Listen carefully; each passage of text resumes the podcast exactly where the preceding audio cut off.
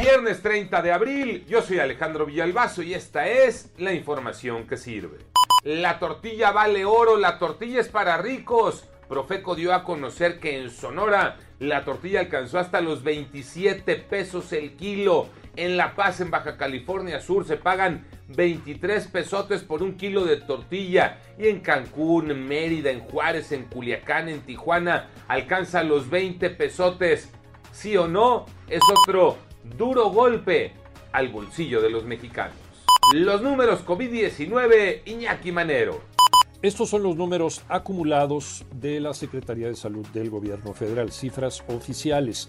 Llegamos a 216.447 personas lamentablemente fallecidas y 2.340.934 personas contagiadas. Vamos hacia arriba, aunque nos hagan creer lo contrario. Y ahora, ahora resulta que el registro para la vacunación no es indispensable, no es necesario. Hugo López Gatel dice que este registro no es requisito para ser vacunado, ya que dice solo facilita el proceso de identificación. Y esto lo dijo, y ahora sí le creemos, para las personas de escasos recursos en situación de pobreza y que no cuentan con tecnología para registrarse de manera electrónica. Hay que seguirse cuidando.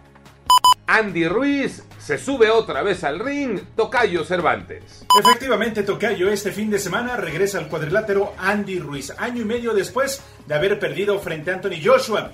Será el escenario Carson, California. El rival Chris Arreola. Tendremos dos pesos pesados arriba del cuadrilátero a 12 episodios. 25 kilos menos y una gran forma física la que va a presentar Andy Ruiz y seguramente saldrá con el triunfo este sábado por la noche.